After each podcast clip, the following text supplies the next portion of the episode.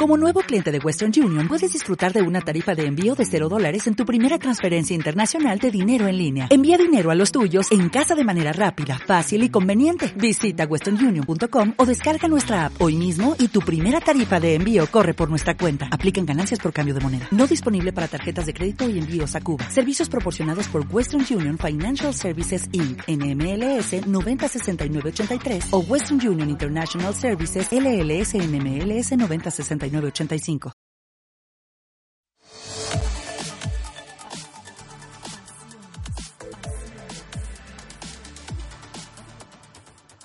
Pasiones. Pasiones con Enrique Tamés.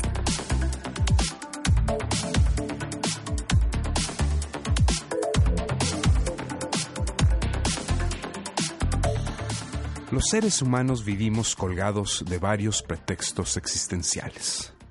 Razones, emociones, impulsos, instintos, tendencias, obligaciones, simpatías, inercias.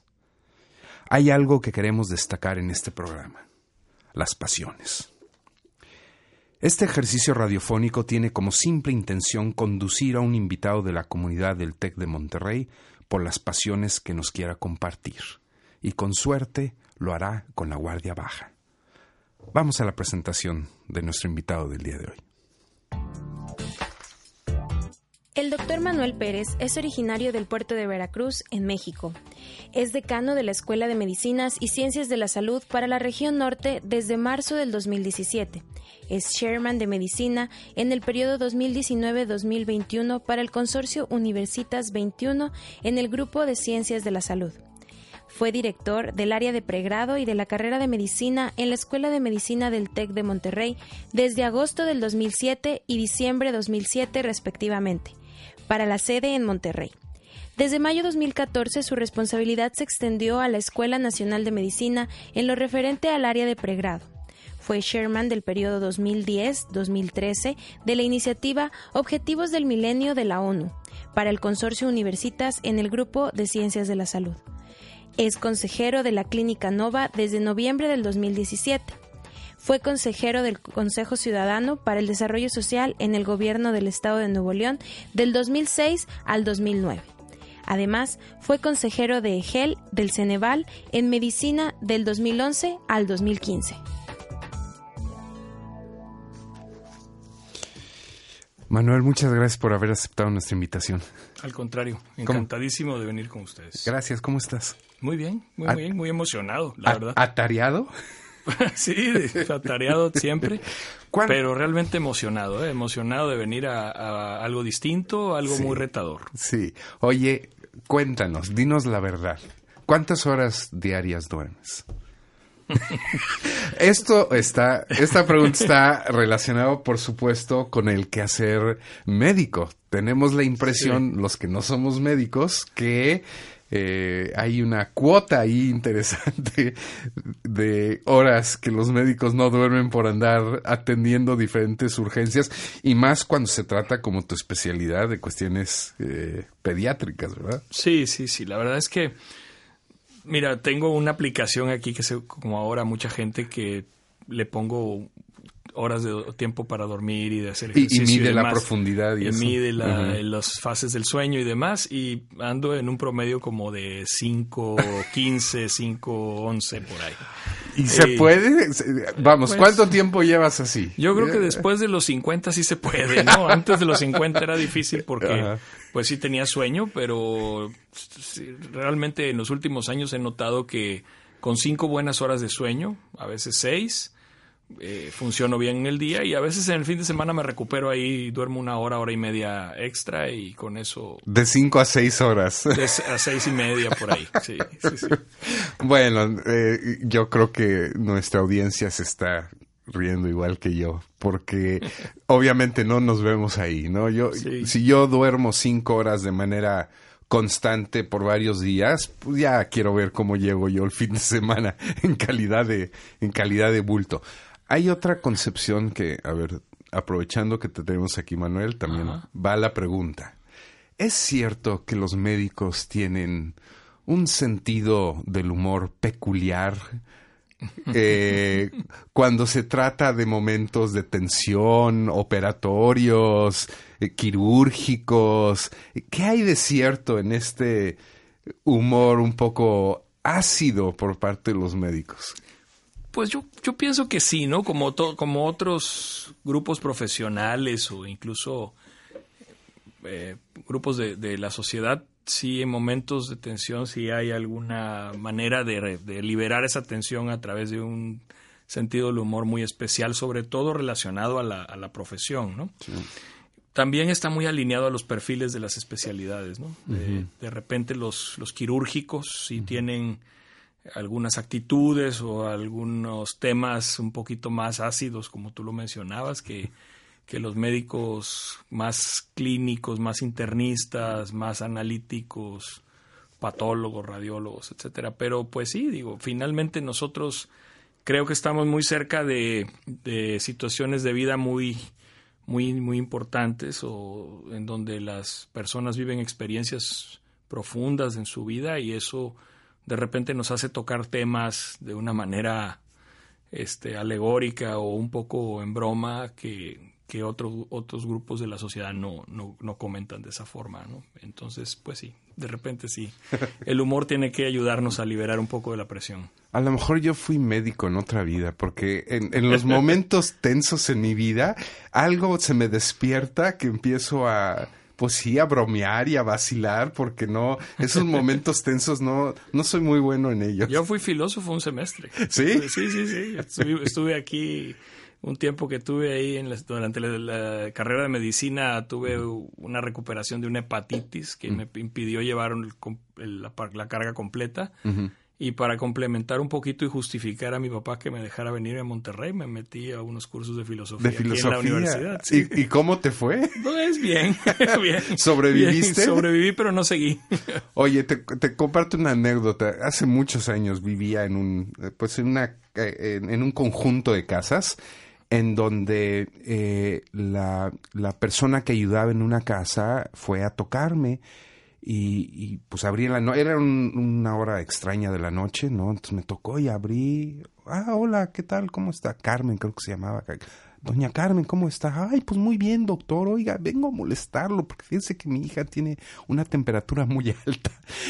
Entonces yo le dije, oiga Carmen, este, yo soy doctor, pero no de los que cura, no de esos. Tú sí eres de los que cura.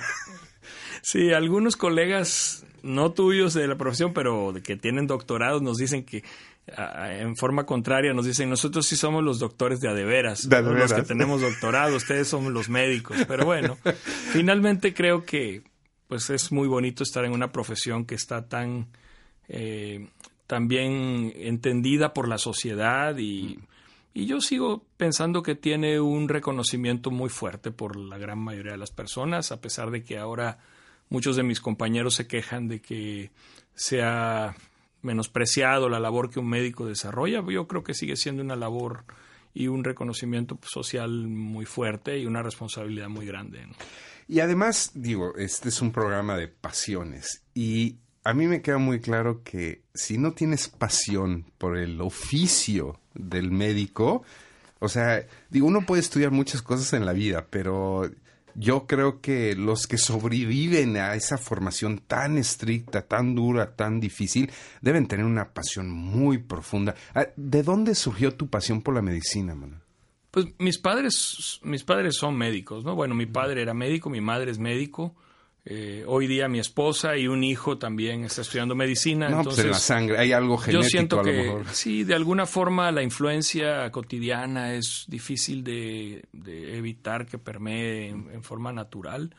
Eh, evidentemente, yo no puedo, tal vez como niño o adolescente no podía poner en palabras lo que veía en el, en el día a día de mis padres como médicos practicando una medicina en una ciudad pequeña en el, en el estado de Veracruz, eh, donde hacían una medicina de primer contacto muy de, de, un contacto muy estrecho con la gente. Entonces, pues creo que por ahí empezó, empecé a sentirme muy atraído por, por tratar de resolver problemas de salud, por tratar de entender algunos situaciones científicas, mm. fisiológicas, patológicas del, del, ser humano. Y, y, de alguna manera, bueno, también la preparatoria, como dije ayer, las matemáticas me, me ayudaron, ¿verdad? Porque como me iba tan mal las matemáticas, pues decía yo, medicina, seguro que no hay matemáticas. Nada más que me llevé una gran sorpresa, ¿verdad? Cuando llegué aquí a Campus Monterrey, a, primer semestre, llevábamos el famoso proyecto Año 2000, que tú recordarás. Sí, cómo no. Y ese proyecto comprendía el plan ZIP, el sistema de instrucción, personalizada, y sorpresa, había 24 unidades de matemáticas del curso este que era la capacitación, ¿verdad? Un libro gordotote, así negro de, de, Manuel, de Silva y Lazo, ¿no? Los profesores, y, híjole, y sufrí como, como no te imaginas, pero bueno, yo creo que por ahí empezó la, la pasión y como bien lo dices, este, la verdad es que la práctica de la medicina clínica deja unas satisfacciones increíbles. Enorme. Increíbles, sí, sí, la verdad. Nosotros, bueno, en mi ámbito, el ver a tanta, la maternidad la he la he comprendido y la he analizado y reflexionado de, por mucho tiempo, ¿no? Qué, padre, qué, qué emoción tan grande, qué privilegio ser madre, eh, eh, cómo esas experiencias al, recibir un bebé recién nacido, al ver a una madre preocupada por su hijo, la verdad es que es increíble, ¿no? Es una, son emociones increíbles. Vamos a continuar con las pasiones de Manuel Pérez y vamos a hacer nuestra primera pausa musical. Eh, Manuel nos ha traído una una selección pasional muy, muy, muy interesante y vamos a empezar con su primera canción, una hermosísima canción de Silvio Rodríguez. Vamos a escuchar El Reparador de Sueños y regresamos. Estamos con el doctor Manuel Pérez.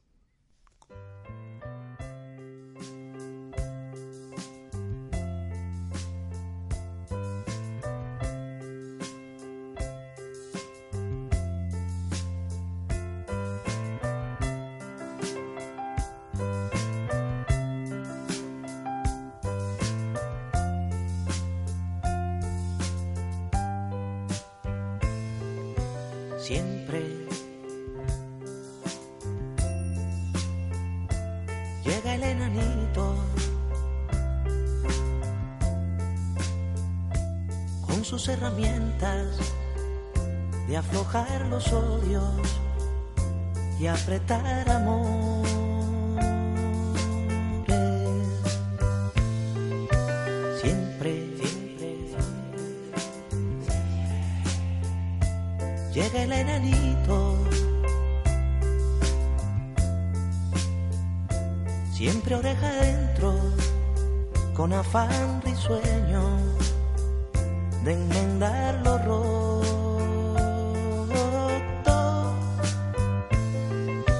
Siempre apartando piedras de aquí, basura de allá, haciendo la voz. Siempre va esta personita feliz trocando lo sucio en oro. Siempre llega hasta el salón principal donde está el motor que mueve la luz. Y siempre allí hace su tarea mejor reparador de sueños, el reparador.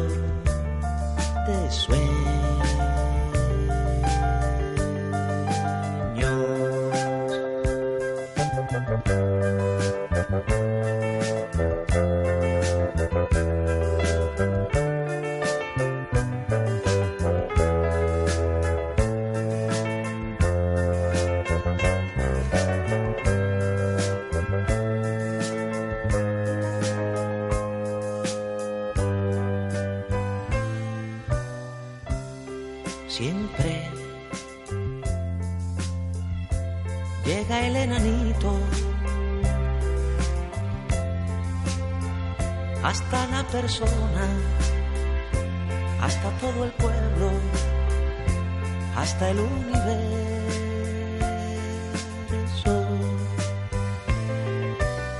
Siempre llega el enanito y desde esa hora se acaba el silencio y aparece trino.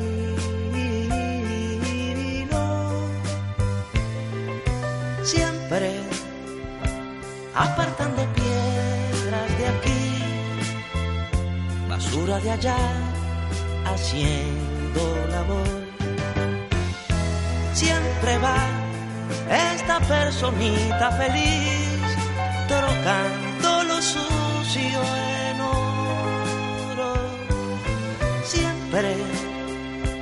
llega hasta el salón principal, donde está el motor que mueve la luz. Y siempre allí hace su tarea mejor el reparador de sueños. El reparador de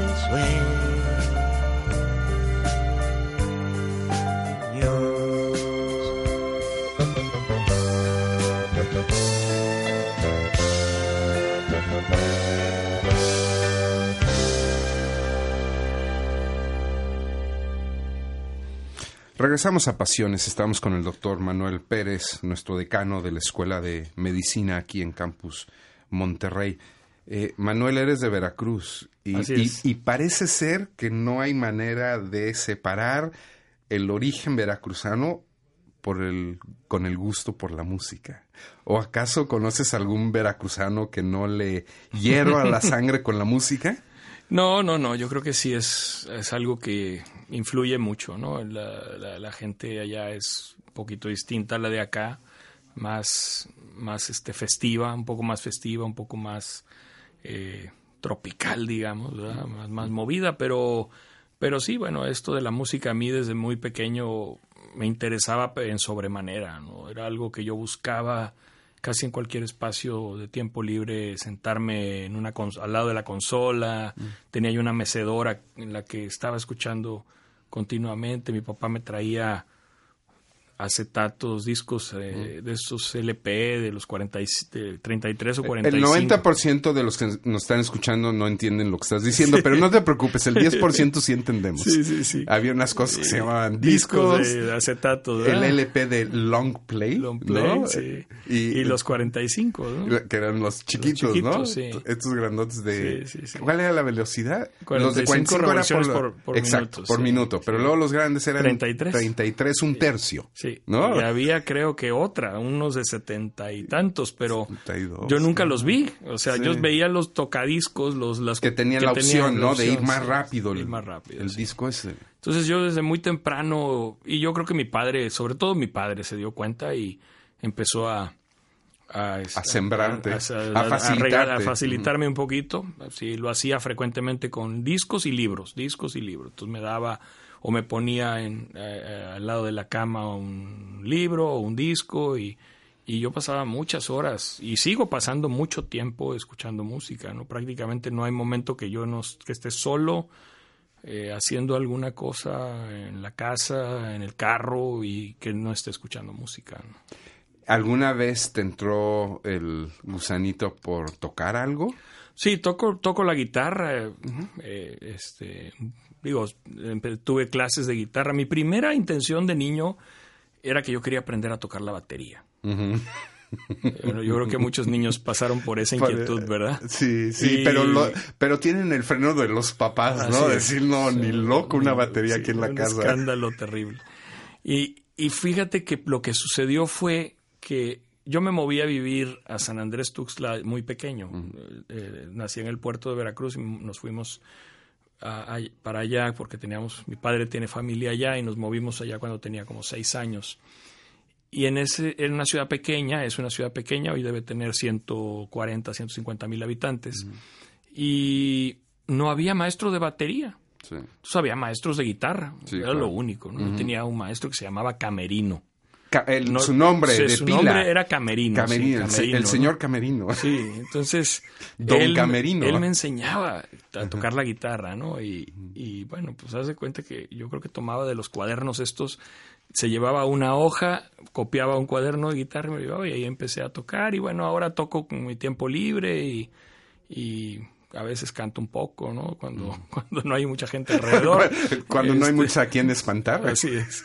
Y nada más, ¿verdad? Pero escuchar sí todo el tiempo, ¿no? Estoy tratando siempre de escuchar. Ahora que mis hijos ya están un poco mayores, les pregunto al mayor sobre todo, que tiene gustos afines en la música, eh, qué tipo de música está escuchando, que me comparta lo que a él le gusta, yo le comparto a él. Entonces sí es algo que ha estado siempre en mi vida, ¿no? Siempre. Y es bidireccional, o sea, tú también pides referencias a tus hijos de lo que están escuchando. Sí, sobre todo yo creo que con el mayor es con quien más hacemos este intercambio de, de música porque mis hijos, mi hija de 18 y el menor de 16 están más en el pop Sí. en español o en inglés, es un género que no me gusta tanto. Sí.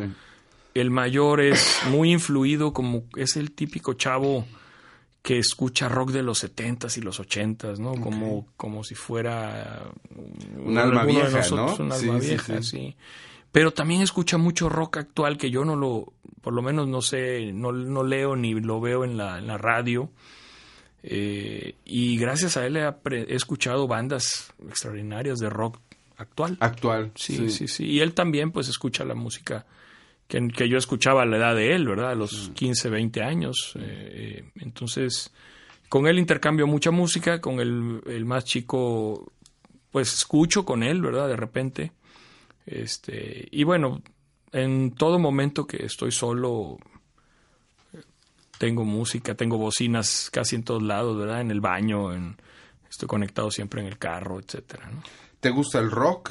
¿Te gusta la trova latinoamericana? Sí. Eh, veo en común de ambos géneros, pues este tono de como de protesta, ¿no? Este Un tono poco, de sí, sí. no estamos de acuerdo con la sociedad y queremos Sí. una sociedad distinta. ¿Así lo ves tú también? Sí, creo que fu- fue, un poco pues las, las influencias de, de las lecturas en la juventud y de, y de lo que escuchaba en la juventud.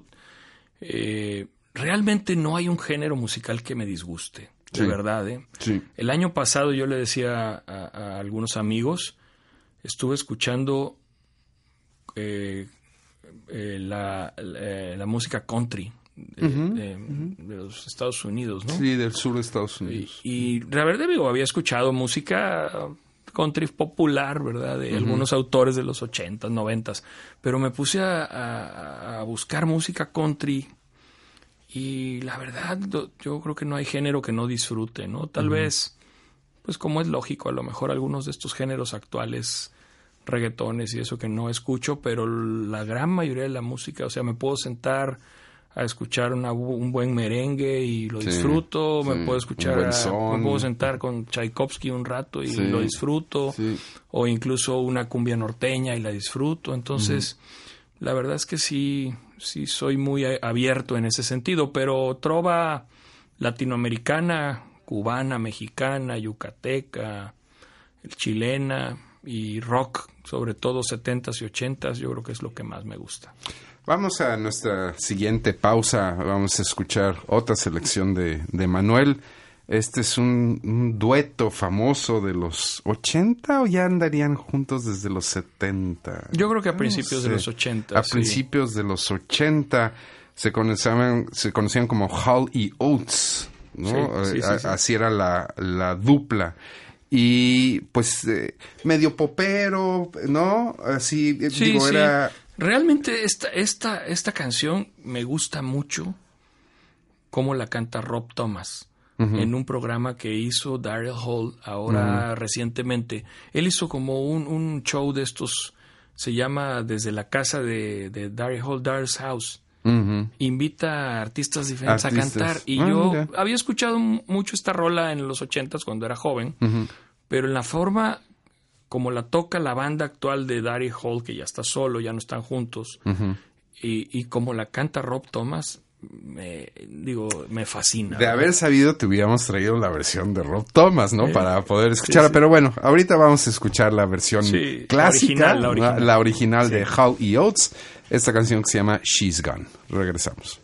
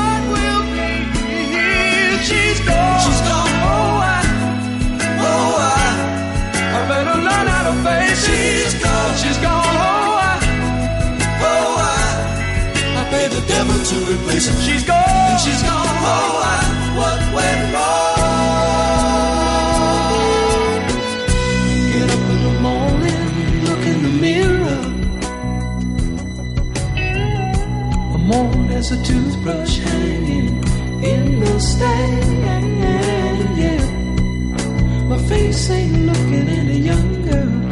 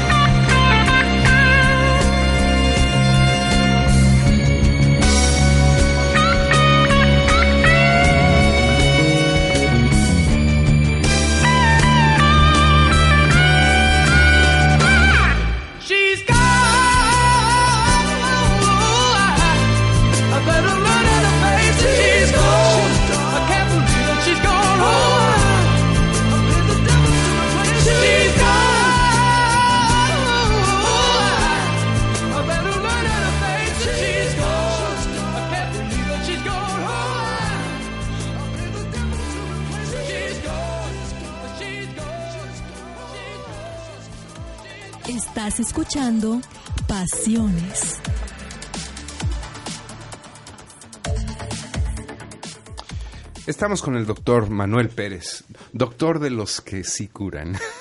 Habemos algunos doctores que hacemos exactamente lo contrario, pero aquí está uno de los que sí curan. Estamos con las pasiones de Manuel Pérez, el decano de la, de la región norte de la Escuela de Medicina.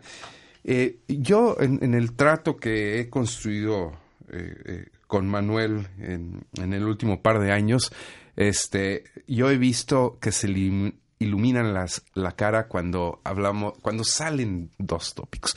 Uno de ellos, ya lo vieron ustedes, que es el caso de la música, y otro de ellos es el caso de los deportes.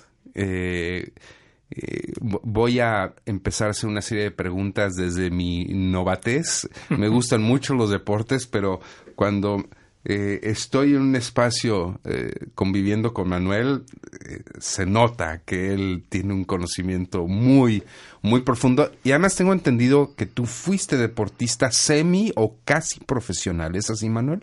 Pues bueno, sí, tenía aspiraciones, ¿no? O sea, realmente uh -huh.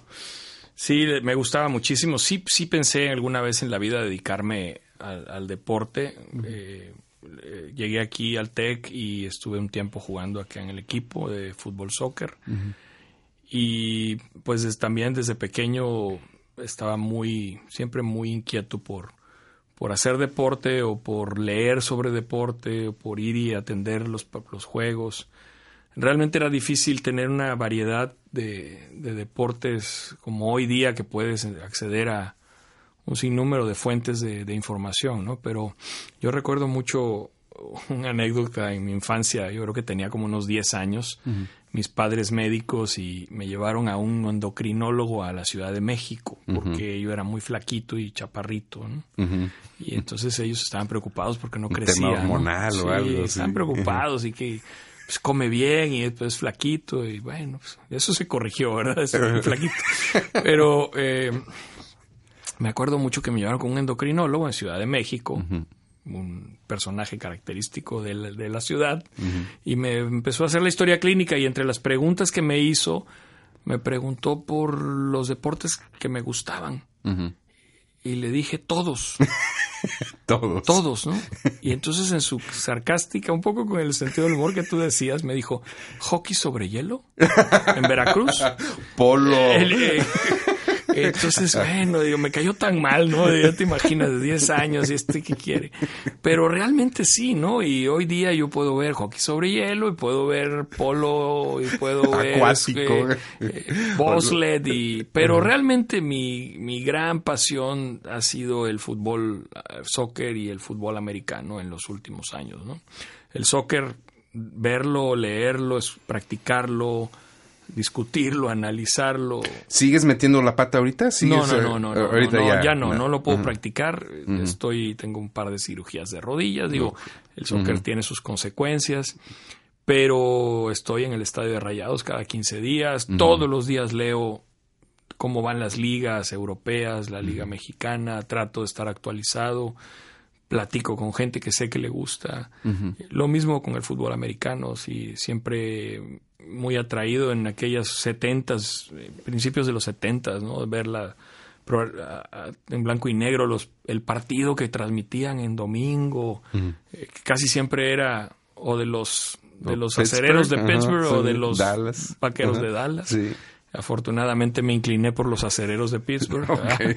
porque si no, pues digo, irle a los, a los vaqueros o irle a la América o irle a... Cuidado, cuidado, nuestra, nuestra audiencia es, es, plural. Es plural, sí. No, fíjate que a mí la América me gusta, ¿eh? me Ajá. gusta bastante. Y yo sé que, bueno, ahí ni modo, son las pasiones que uno tiene. Sí. Pero bueno, soy rayado y rayado y acerero y tengo una gran pasión por el Real Madrid. No sé por qué, yo creo que desde que Hugo Sánchez, cuando creo que casualmente yo me vine a Monterrey cuando Hugo se salió de México a, a jugar sí. fútbol a, a, España. Al Atlético de Madrid Sí. primero y luego al Real Madrid. Y bueno, el, el triunfo que ya todos conocemos de Hugo en el Real Madrid. Que era Entonces, fascinante en esa época. Sí, yo, que- con todo lo lejano que yo era del fútbol soccer, yo recuerdo que era, era un acontecimiento, ¿eh? Y, y- y que, de hecho, yo creo que empezaron las transmisiones, ¿no? Del gracias Real. Madrid, gracias a él, ¿no? En. México. Y, y era sorprendente. Fue, fue una época fascinante, nada más por seguir lo que Hugo Sánchez hacía, que era algo trascendente para el fútbol mexicano. Sin duda, sin duda. Y bueno, y ahora, este, pues yo sigo, sigo con mucha pasión los juegos del, del Real Madrid, de los Rayados, eh, del Real Madrid en esta época de sufrimiento, ¿verdad? Porque estamos en, digo, en una bajada. Ajá. Pero sí, la verdad es que sin fútbol mi semana no está, no está completa, ¿verdad? Sí, sí. Hay, hay, hay un componente social del deporte hoy en día muy importante. El, el, eh, voy a remontarme a las teorías de los antropólogos sociales, en donde se dice que el deporte es una especie de de guerra controlada, ¿no? O sea, esa parte bélica del ser humano, ¿no? De, De competir, conquistar, de competir, conquistar, de ganarle al otro. Pero bueno, aquí- no hay tanta sangre, ¿verdad? A veces lo hay, pero no hay. Pero que también sirve como una especie de catarsis social, ¿no? Sí, sí, sin duda. Sí, el, el- ir al estadio es diferente a, a cualquier ¿Qué situación. hay en el estadio? ¿Qué pasa? ¿Qué, ¿Qué encuentras atractivo de no estar en tu casa sentadito, muy tranquilo y, y tener que hacer, porque además es una ruta de sacrificio, ¿no? El ir, el estacionamiento, el costo que no ha de ser menor, Sí. ¿no? De repente a lo mejor algunas incomodidades, pero aún así tú dices, religiosamente cada 15 días estás en el estadio. Yo, yo creo que es compartir una pasión con gente que siente muy, muy similar a ti, ¿no? Y, y- y tiene una identidad en un, en una en un contexto es- muy específico como lo es un equipo de, de fútbol o de lo que sea.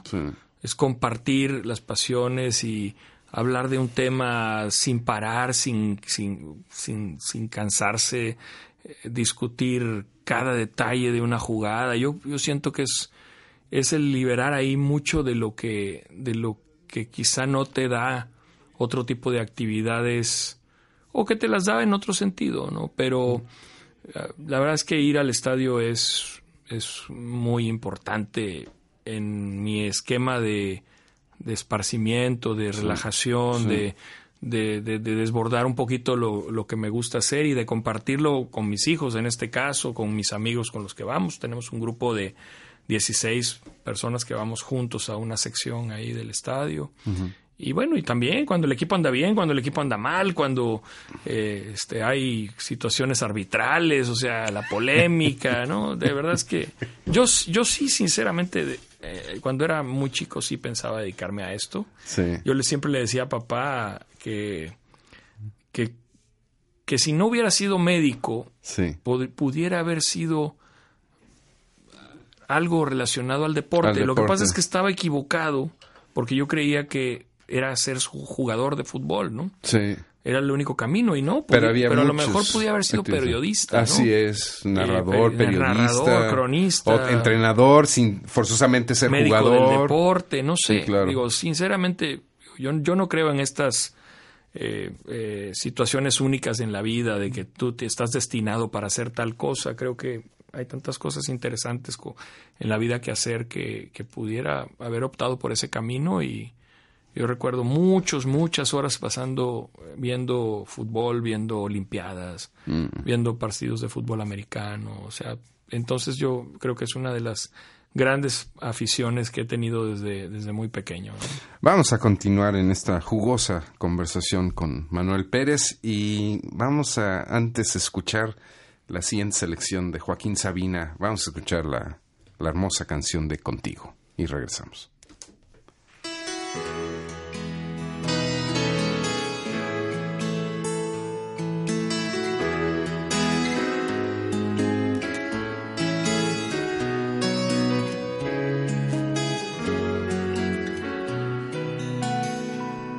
Yo no quiero un amor civilizado con recibos y escena del sofá.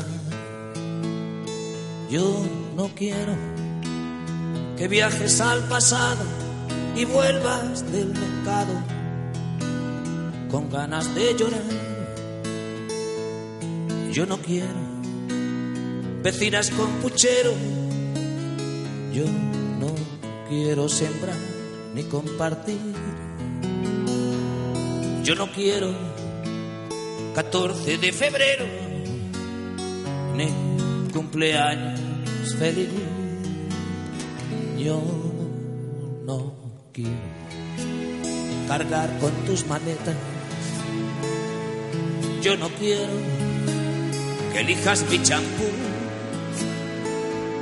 Yo no quiero cortar la coleta, mudarme de planeta. Brinda a tu salud. Yo no quiero domingos por la tarde. Yo no quiero columpio en el jardín. Lo que yo quiero, corazón cobarde, es que mueras por mí. Y morirme contigo si te mato. Y matar contigo si te mueres. Porque el amor, cuando no muere, mata. Porque amores que matan nunca mueren. Yo no quiero juntar para mañana. Nunca supe llegar a fin de mes.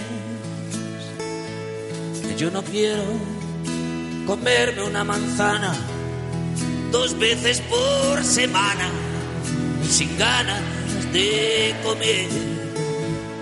Yo no quiero calor de invernadero. Yo no quiero besar tu cicatriz. Yo no quiero París con aguacero. Ni te quiero sin ti. No me esperes a las doce en el juzgado. No me digas, volvamos a empezar. Yo no quiero ni libre ni ocupado, ni carne ni pecado, ni orgullo ni piedad. Yo no quiero saber por qué lo hiciste. Yo no quiero contigo ni sin ti. Lo que yo quiero, muchacha de ojos tristes, es que mueras por mí. Y morirme contigo si te mato.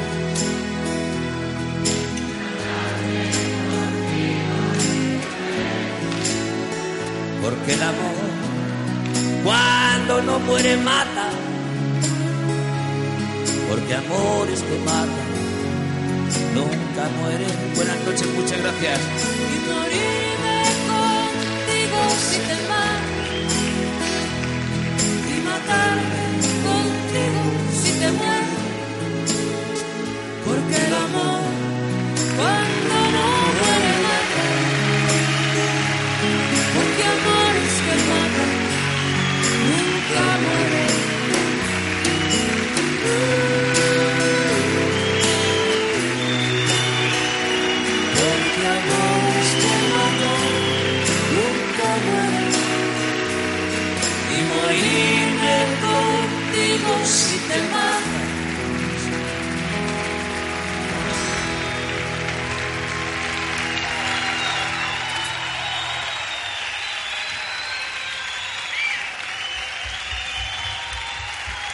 Estamos con el doctor Manuel Pérez, el decano de la Escuela de Medicina, hablando de sus pasiones. Habías mencionado al Real Madrid, habías mencionado a los Rayados, a los Aceleros de Pittsburgh, nada más te faltó mencionar a los Yankees. En el caso sí, del béisbol. Sí, fíjate que el béisbol me gusta, me gusta toda la estrategia, me gusta que hay que tenga tantas reglas, tantas variantes, ¿no? Me encanta. Y sobre todo, eh, mi padre no era muy afín a los deportes, pero sí- recuerdo mucho que la única cosa que lo hacía venir a la casa entre consultas en las tardes de, de, de Serie Mundial o de Juegos de Campeonato de Béisbol y platicaba mucho con él de las jugadas y de los equipos o de las anécdotas que él tenía con sus tíos cuando ni siquiera veían béisbol, que lo escuchaban en la radio Claro. que tenían que moverse eh, eh, de la zona montañosa porque no entraba la señal correcta y, y me platicaba de los cronistas de béisbol, eh, eh, obviamente el Pedro, el mago Septién, que fue muy famoso, ¿no? Pero antes del mago había uno que fue un cronista del cual el mago hacía pareja y que creo que era el, el senior, era eh, Bob Cannell. Ajá. Y, y mi papá me platicaba, ¿no? entonces yo, yo la verdad me, me fascinaba platicar con él de, de, de béisbol. Lo que más me encantaba era que viniera en la tarde, Sí, porque claro. estaba en el consulta siempre y yo estaba viendo la serie mundial y él llegaba, la- de- y llegaba y se sentaba conmigo, veía una o dos entradas, le hablaban por teléfono, ya doctor, ya tiene consulta y se regresaba y volvía, iba y venía otra vez, ¿no? Las ventajas que te da un- un- una ciudad pequeña, ¿no? Sí, claro. Iba y venía varias veces.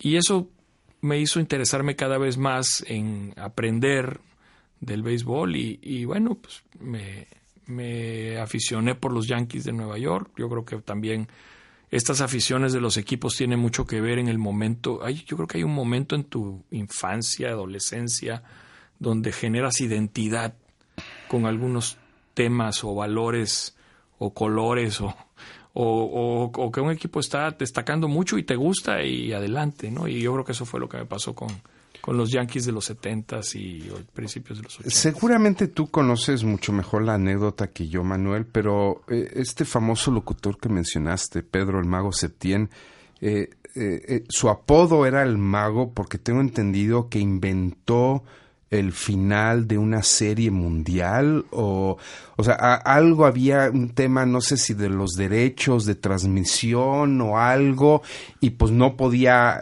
no, no podía seguir él transmitiendo entonces pero tenía el resultado ahí entonces se puso a inventar el juego y obviamente fue uno de los juegos más dramáticos de la historia de la serie mundial Eh, ese, eh, a lo mejor estoy inventando algo pero más o menos sí, va sí, por sí, ahí Sí, va por ahí. Digo, lo que yo recuerdo son dos anécdotas de él. Recuerdo que él concursó en este programa de los 54 mil pesos, ¿te acuerdas? De, de, de Eh, Ferriz. 54, 13 mil, O ¿no eran? 34, Te- te- te- algo así. Sí, sí, y sí. ganó, porque sabía tanto de béisbol y así lo reclutaron como Ajá, cronista como en la cronista, radio. ajá. Y esto que tú mencionas, yo también lo había leído alguna vez.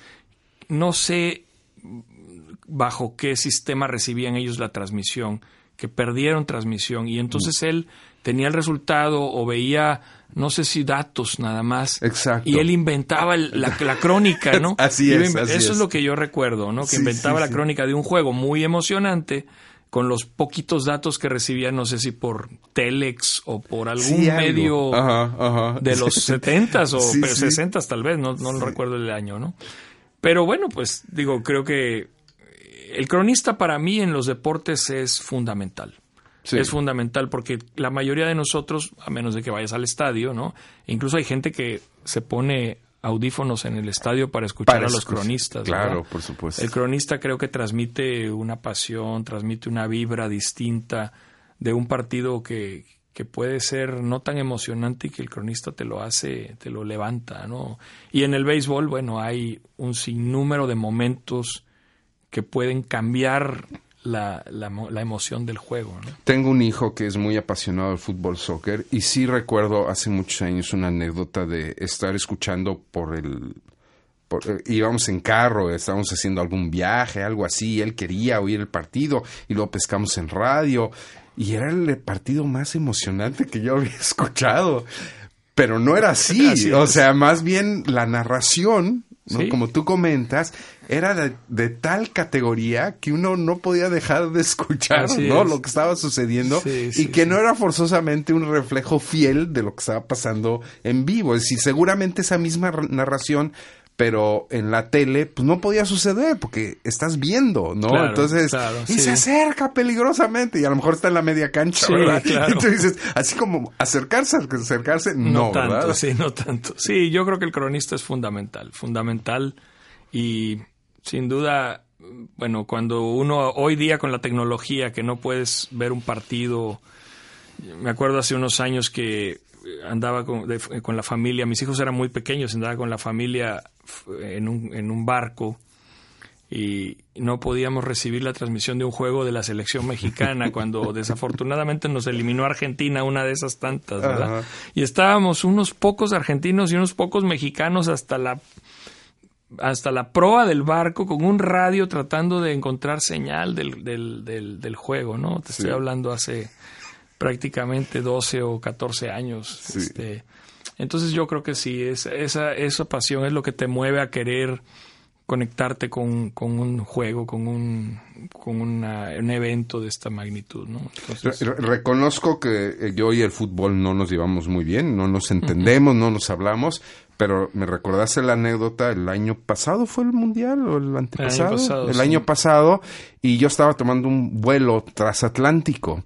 Entonces, pues yo no sabía, no lo tengo registrado, y de repente en el aeropuerto descubro de que justo despegando eh, eh, estaba el Empezaba el partido de México en donde había un partido al otro partido al mismo tiempo que se iba a decidir a- no sé si ya eran finales o era una clasificación o algo pero México jugaba al mismo tiempo que otro partido que eran los dos cruciales para el futuro de México sí, Entonces sí, dije, bueno, pues no me voy a perder de nada, porque pues a mí la, la verdad es que no me interesa eh, ver el mundial, ¿no? Claro, Entonces claro. me subí al avión y cuál va siendo mi sorpresa de que Aeroméxico era patrocinador. Entonces, La en pantalla. todas las pantallas del avión estaba la transmisión de los dos partidos. Entonces, lo que es la tecnología, ¿verdad? Claro, o sea, claro, yo sí. estaba en medio, no en medio, pero pues ya estaba sobre el Atlántico y estábamos viendo Sí. los dos partidos. De hecho, recuerdo que en México no, no, no había anotaciones, era en el otro. Entonces, cuando escuchabas una parte del avión gritar el gol, ¿no? Era Entonces, del otro todo equipo, Exacto, era del otro equipo. Entonces, había que cambiarle para ver qué era lo que estaba pasando del claro, otro, ¿no? sí, sí, sí, Qué sin duda. fascinante es eso, ¿no? Sí, yo pienso que hoy, es, digo, la tecnología nos ha ayudado de una manera extraordinaria, pero también siento que antes, pues te hacía imaginar mucho más, ¿no? Yo, yo no, yo recuerdo jugar fútbol en la calle y yo estar casi casi narrando lo que estaba haciendo con la Por pelota, ¿verdad? Y decir soy este eh, Peleo, Hugo Sánchez que Hugo lleva la conduce la bola Sí. y hace esto y aquello o estar jugando con los el- los futbolitos estos de madera y estar narrando simultáneamente, ¿no?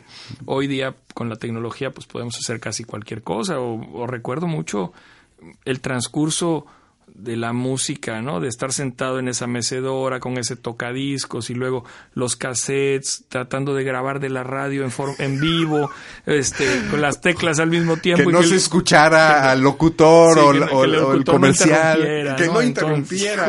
interrumpía y, y, luego atesorar, atesorar Sí. cassettes, atesorar discos, atesorar CDs. Sí.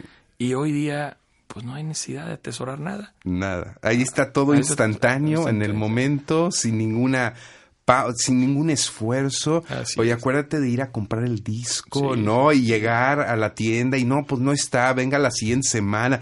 Tenías que esperar pacientemente a que regresara o la escuchar una rola ¿verdad? y ver que el disco tenía nueve rolas que no valían la pena, No ¿verdad? valía la pena. rola nada que tú la querías estaba en esa, pues nada más O de simplemente escuchando la estación de radio a ver a qué hora pasaban las rolas que te gustaban, ¿verdad? Sin duda, sin duda. Estamos llegando a la parte final de nuestro programa. Te quiero agradecer muchísimo, Manuel, el, No, el al espacio y el tiempo. La verdad es que- espero que te haya entretenido tanto como a nosotros. No, la verdad es que sí, eh. digo, tenía ah, varios días así emocionado, ¿verdad? Dije, híjole, me van a preguntar de cosas que, que, no, me- que no estudié, ¿verdad? Que no estudias. Pero médico no, no, serás, en- médico encanta- serás. Encantadísimo de venir, gracias por la invitación, la verdad es que lo disfruté mucho, lo disfruté desde que lo preparé, desde que me, me avisaron que, que- que me invitaban y, y- encantado de, de estar aquí, compartir este tiempo contigo. Muchas gracias, Manuel. Vamos a cerrar con New Kid in Town, una canción del famoso disco de Hotel, hablando de discos, del famoso disco de Hotel California